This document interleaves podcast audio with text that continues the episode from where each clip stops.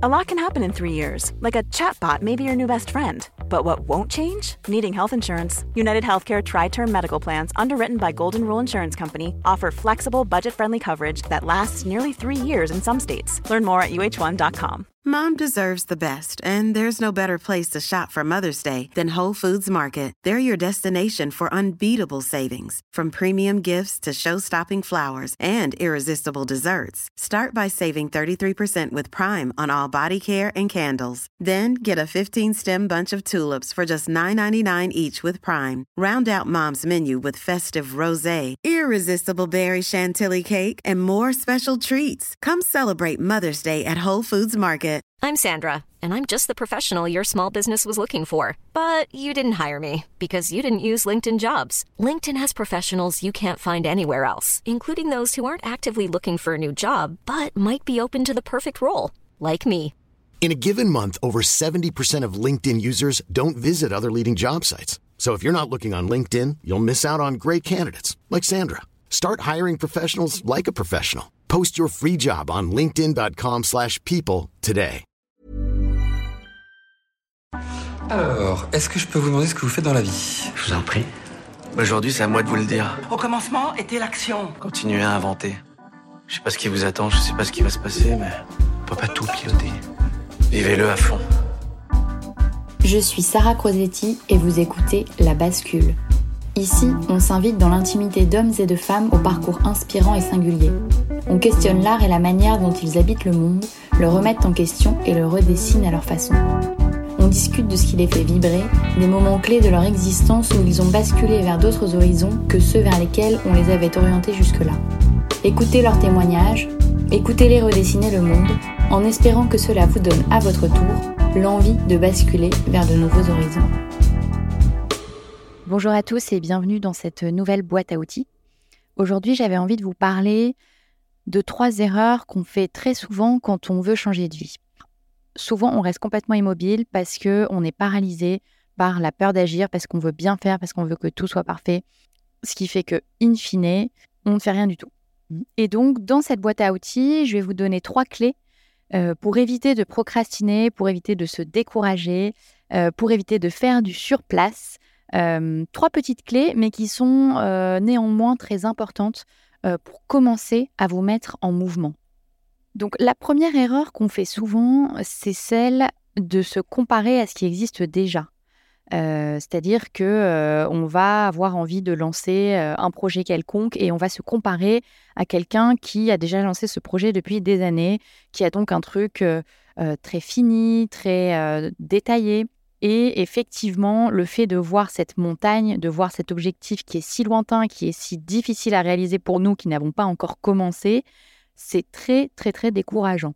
Donc rassurez-vous, ça, ça m'est beaucoup arrivé aussi. Euh, quel que soit le projet, que ce soit un projet artisanal, créatif, euh, entrepreneurial, on fait tous cette erreur de se comparer à quelqu'un qu'on admire, qui a déjà lancé ce projet, qui est déjà autonome, etc., depuis des années. Et donc ça, c'est vraiment une erreur parce que ça nous paralyse complètement et ça nous démotive. Alors, le remède pour éviter justement cette procrastination et éviter d'être complètement paralysé, complètement immobile, c'est d'arrêter de regarder le haut de la montagne, mais de regarder simplement les premiers mètres. Donc c'est ce que effectivement plus communément j'appelle souvent euh, la stratégie des petits pas, mais en fait c'est de manière assez imagée euh, l'idée de ne pas regarder l'immensité de l'escalier, mais de regarder d'abord la première marche. Euh, parce que effectivement, si vous commencez à vous comparer à quelqu'un qui a fait un truc merveilleux, qui est en haut de l'escalier, bah, ça ne va pas vous motiver à commencer à monter la première marche. Donc, la clé, c'est de se concentrer sur la première action. Et donc, comment on fait pour se concentrer sur la première action? Euh, bah Déjà, il faut savoir ce que c'est cette première action. Donc, ça veut dire qu'il faut fixer son objectif. Donc, si par exemple, vous avez un objectif euh, d'être indépendant euh, d'ici trois ans en ouvrant une boutique, en développant un service en ligne, que sais-je, enfin, il y a vraiment mille, opportunités euh, à se fixer, et ben vous écrivez votre principal objectif sur un papier. Et ensuite, vous décomposez toutes les étapes euh, de cet objectif euh, en sous-étapes. Donc, c'est-à-dire que si vous voulez être indépendant d'ici trois ans en ouvrant un studio de poterie, par exemple, et ben, vous allez noter tous les sous-éléments mais même les choses les plus, les plus faciles qui vous viennent en tête. C'est-à-dire que bah, pour ouvrir un studio de poterie, déjà, il faut peut-être commencer par vous former à la poterie. Ou alors, il faut déjà commencer par trouver un local. il faut déjà commencer par planifier ce que vous avez envie de faire avec ce studio. Est-ce que vous voulez donner des cours? Quelle taille va faire ce studio? Enfin voilà, c'est vraiment décortiquer toutes les étapes. Donc au début, on ne se censure pas. Hein. Vous notez vraiment tout ce qui vous vient au fil de l'eau. Ensuite, l'idée, c'est de les hiérarchiser. Donc ce qu'il faut que vous fassiez en premier. Et donc là, vous allez avoir une feuille avec votre objectif principal et puis peut-être une vingtaine, une trentaine de lignes de sous-objectifs. Et donc, pour chaque sous-objectif, vous allez regarder précisément dans le détail les choses à faire. Donc, par exemple, si vous avez un objectif qui est se former à la céramique, eh ben, vous allez détailler toutes les choses à faire pour se former à la céramique. Donc, ça va être vous renseigner sur les cours, peut-être faire un atelier, faire un cours du soir, enfin voilà, énormément de choses très, très, très pragmatiques et donc cette technique de tout détailler en sous-objectifs, puis en to-do list et de rentrer dans un niveau de granularité, c'est ça qui va vous mettre le pied à l'étrier. Et vous allez vous dire, bon, bah, si finalement mon prochain objectif, c'est de me renseigner sur des cours de poterie, bah, c'est quand même plus faisable et c'est plus motivant que de se dire, bah, il faut que j'ouvre un studio de poterie et que je fasse tant de chiffre d'affaires. Donc ça, c'est la première solution. À noter que pour se fixer les objectifs euh, pertinent, j'ai fait un épisode qui est l'épisode 34 sur la méthode SMART. En fait, c'est une méthode pour se fixer des objectifs qui sont cohérents et qui sont réalisables, parce qu'effectivement, il y a des objectifs qui ne le sont pas. Euh, donc la base de cet exercice, c'est aussi déjà de vous fixer des objectifs qui sont en accord avec cette méthode SMART, qui a notamment cinq critères. Donc je ne vais pas redétailler ici, mais je vous renvoie à cet épisode 34 si vous n'avez pas écouté. Donc, gardez en tête qu'effectivement, plus vous allez détailler votre objectif, plus vous allez découper la montagne, euh, plus ça va vous sembler accessible et réalisable. La deuxième erreur qu'on fait tous aussi, c'est euh, de ne pas assez s'entourer, de ne pas assez échanger. Souvent, quand on a une idée, et ça c'est très vrai pour les entrepreneurs, on pense que il faut surtout pas en parler, que c'est un truc très secret, qu'on va nous piquer l'idée, etc. Bon, ça c'est vraiment du bullshit. En fait, euh, plus vous parlez de vos idées et plus justement ça va vous faire grandir. Parce que généralement, dans le fait de lancer un projet, ce qui est important, c'est pas forcément l'idée, c'est surtout la réalisation. En fait, des idées, on en a plein tout le temps. Euh, il y a des gens qui ont des super idées, mais ce qui est vraiment le nerf de la guerre, ça va être l'exécution, la mise en place de cette idée. Donc, n'ayez pas peur qu'on vous pique l'idée, mais au contraire, euh, soyez plutôt friand des retours et des feedbacks qu'on peut vous faire. la deuxième clé pour éviter de faire des erreurs quand on a envie de changer de vie, c'est vraiment de s'entourer et d'échanger avec des gens qui sont inspirants et qui vont progressivement faire que vous allez vous autoriser les choses.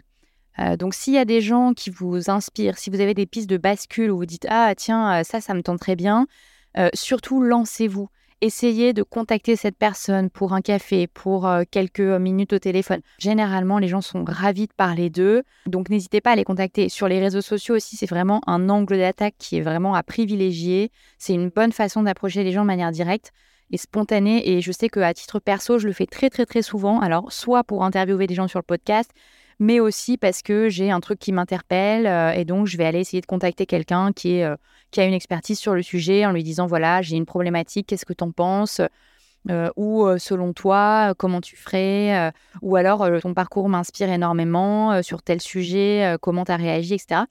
Et franchement, 9 fois sur 10, les gens sont ravis de parler d'eux. Et c'est plutôt une réponse positive que vous avez.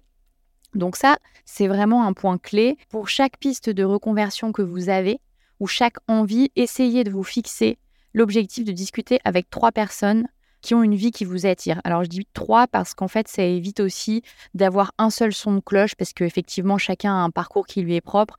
Donc c'est toujours intéressant d'avoir une multitude de témoignages et pas de vous, vous fier à une seule personne qui a peut-être eu un, parcours un peu à part.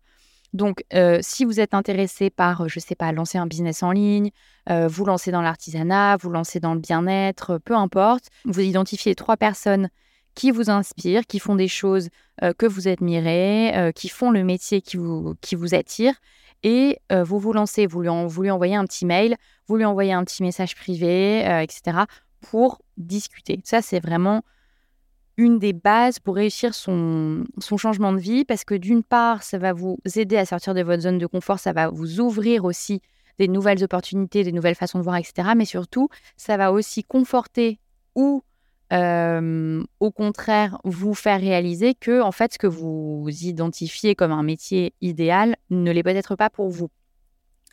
Donc ça, il faut vraiment vous nourrir de l'expérience des autres. Euh, c'est important aussi de vous nourrir de leurs erreurs, de leur parcours, de ce qu'ils en ont retenu, etc. Euh, c'est une façon aussi d'accélérer votre propre processus. Et enfin, une des dernières erreurs qu'on fait très souvent tous et que je vois beaucoup dans les gens euh, qui, qui s'adressent à moi, c'est de vouloir que tout soit parfait.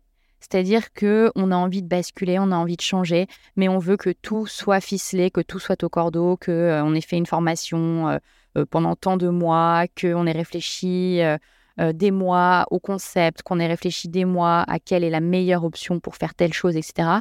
Ça, c'est quelque chose qu'on voit très souvent.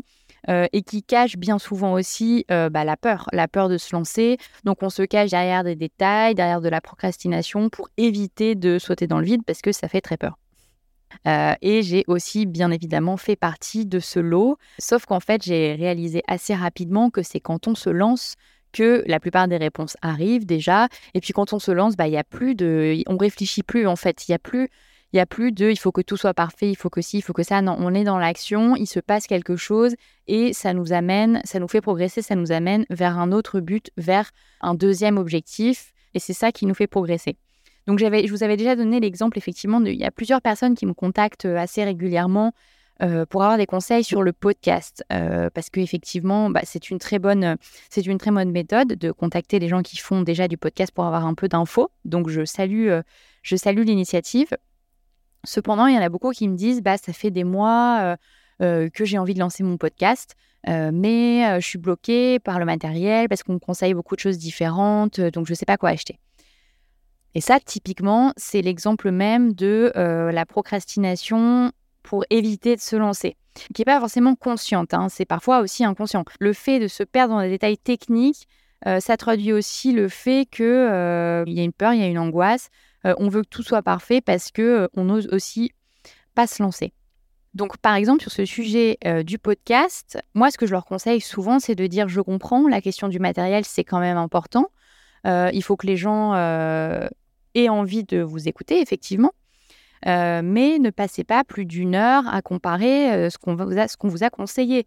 Donc euh, voilà, on regarde les micros, les prix, on regarde le budget.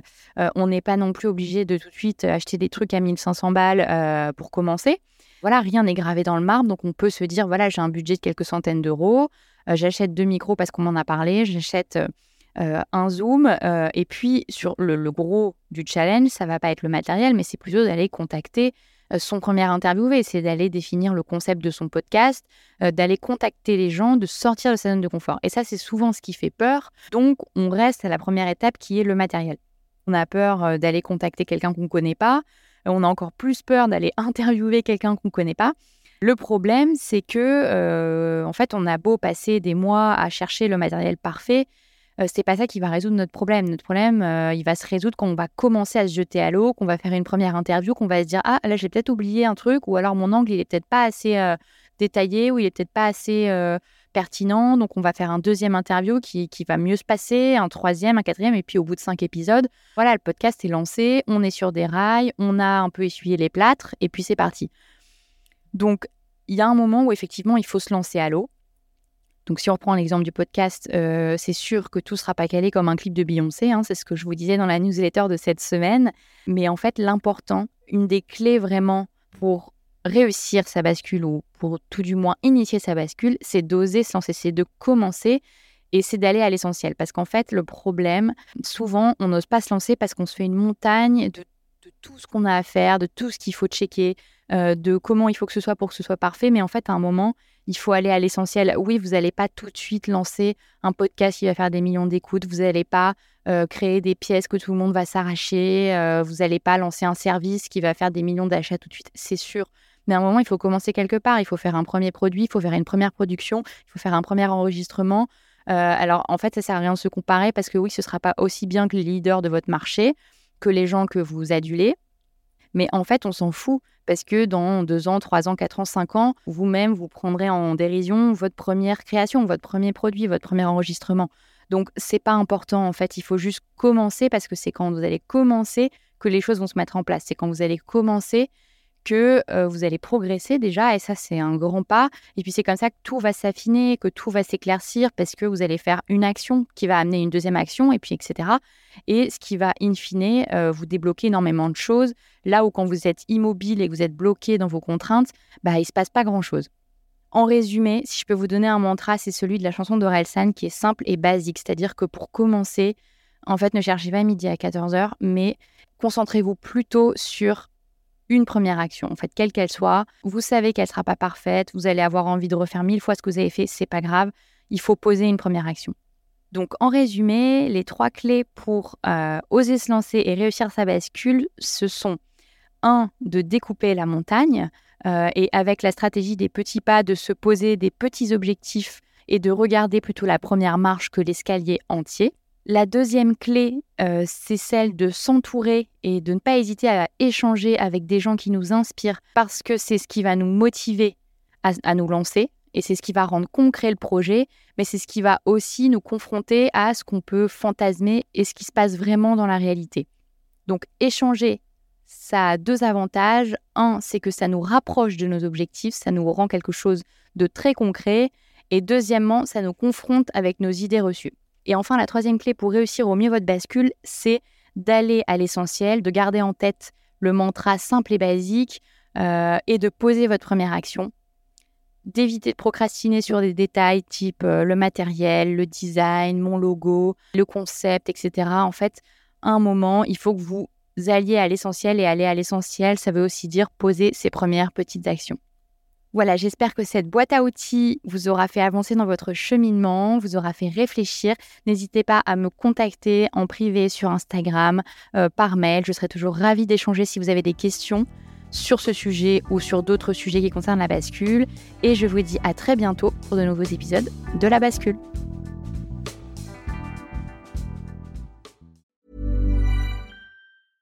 Mom deserves the best, and there's no better place to shop for Mother's Day than Whole Foods Market. They're your destination for unbeatable savings, from premium gifts to show-stopping flowers and irresistible desserts. Start by saving 33% with Prime on all body care and candles. Then get a 15-stem bunch of tulips for just $9.99 each with Prime. Round out Mom's menu with festive rosé, irresistible berry chantilly cake, and more special treats. Come celebrate Mother's Day at Whole Foods Market.